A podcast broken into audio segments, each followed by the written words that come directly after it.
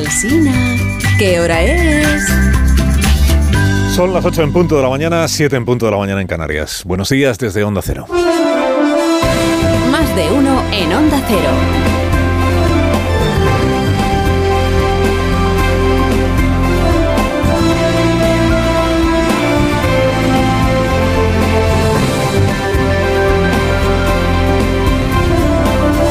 Tal? ¿Cómo están? Bienvenidos a una nueva mañana de radio. Estamos estrenando el 18 de mayo del año 2023.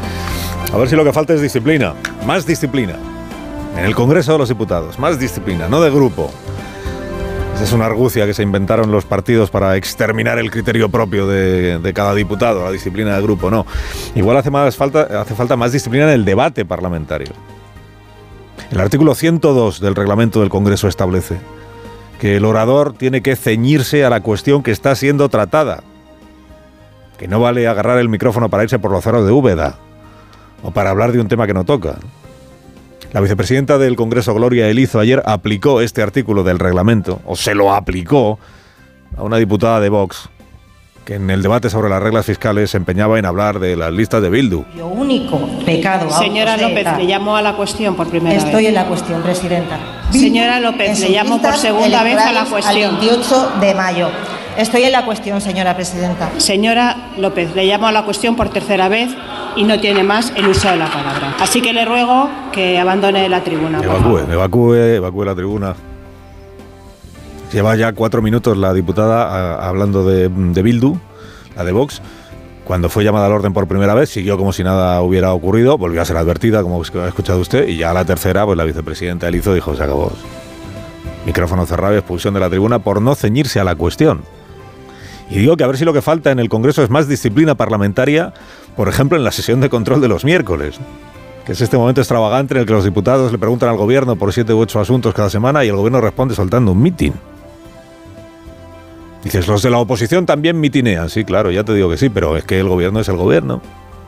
Y es quien tiene que responder, porque para eso está la labor de control que hace el Poder Legislativo. Hay ministros y ministras, también es verdad. La excepción son aquellos ministros que se ciñen a la cuestión que se les plantean y resuelven rápido el asunto. Y ya está. La mayoría no, la mayoría fingen ceñirse a la cuestión y en cuanto te despistas ya te están colocando los eslóganes que esta semana ha fabricado el comité de campaña del PSOE que tiene su sede en el Palacio de la Moncloa y el comité de campaña de Podemos que tiene su sede en un podcast. Bueno, en un canal de YouTube ahora.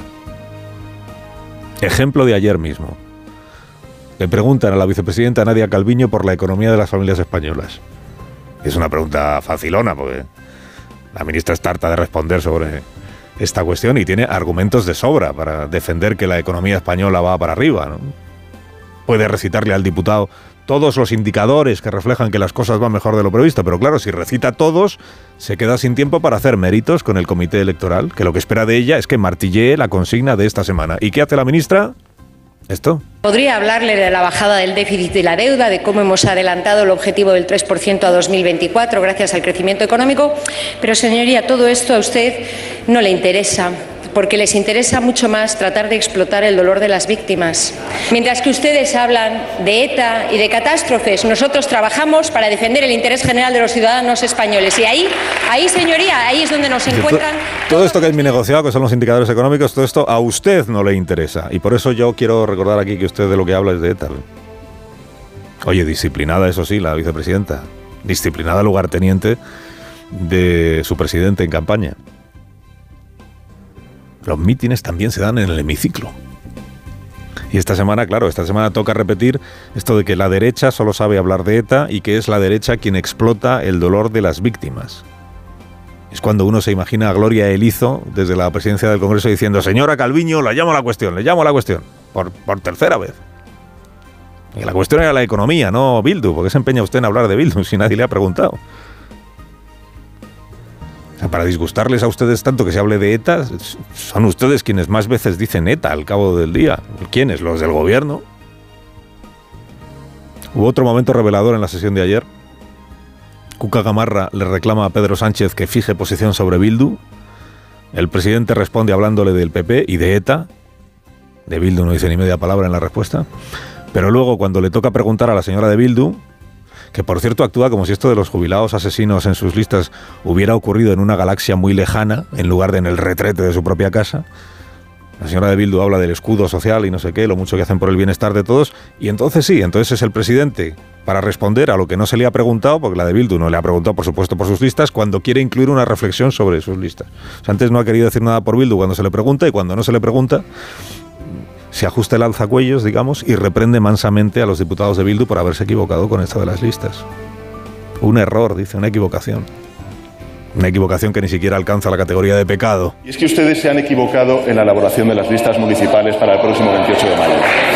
Y lo que se tiene que pedir a esas personas que integran esas listas municipales es, en primer lugar, un mensaje mucho más rotundo y contundente de reparación, de perdón y de homenaje a las víctimas que sufrieron tanto dolor durante muchísimos años de actividad de la banda terrorista ETA. Lo que se tiene que pedir a esas personas de las que usted me habla y las víctimas, las víctimas. Otra consigna, ¿no? Mencionar esta semana todo el tiempo a las víctimas, a las que el gobierno acompaña en su, en su dolor y cuyo dolor explota a la derecha porque la derecha se sumó a la denuncia que hizo un colectivo de víctimas, mientras el gobierno evitaba darse por enterado de la denuncia que habían hecho las víctimas. Tener presentes a las víctimas en un asunto como este es obligado. Pero qué es Bildu y qué papel le ha conferido el gobierno de España a Bildu en esta legislatura, eso va bastante más allá, o sea, trasciende el dolor de las víctimas. Si este asunto de las listas ha tenido eh, la repercusión que ha tenido, no es solo por la afrenta a las víctimas. Tampoco las víctimas son un colectivo monolítico. ¿eh? Es porque da pie para juzgar, claro, la política de pactos que en esta legislatura ha practicado el gobierno y de la que, por cierto, Pedro Sánchez estos días se abstiene de presumir. Mira que ayer mismo le dijo a la señora de Bildu, bueno, y cuando pase ya todo esto, traeremos nuevas medidas sociales y espero contar con su apoyo. Pues defienda entonces usted su política de pactos en lugar de decir que no se hable de ello. Igual es porque como baza electoral le funciona malamente al presidente lo de la política de pactos con... Bueno, la no novedad de la sesión de ayer es que el gobierno exhibe un trato exquisito, de, de caricia fraternal casi, al grupo de Bildu mientras saca toda su ferocidad para poner en su sitio a los del PP alimentando así esta impresión a la que ayer puso voz el portavoz del PP, Borja Semper. Resulta que el PP es peor que Bildu, si lo escuchas a Pedro Sánchez. ¿Pero esto en qué cabeza cabe? ¿En qué lugar quedamos quienes nos dejamos la vida y la juventud luchando contra ETA? ¿En qué cabeza cabe? Dice Semper. Pues en algunas cabezas cabe, claro. Eso piensa el Comité Electoral del Palacio de la Moncloa. Por segundo día consecutivo, ayer el presidente vino a decir que el terrorismo fue derrotado en España con ayuda de Bildu y a pesar del PP. Hoy ya no cabe decir que es una mala interpretación de lo que dijo el presidente, porque es que lo dijo el martes en el Senado, no es que lo repitió el miércoles en el Congreso, o sea que no es. Es, una. Está, es premeditado, está estudiado lo que dice el presidente. Es una distorsión premeditada de la historia, ejecutada por la presidencia del gobierno de España.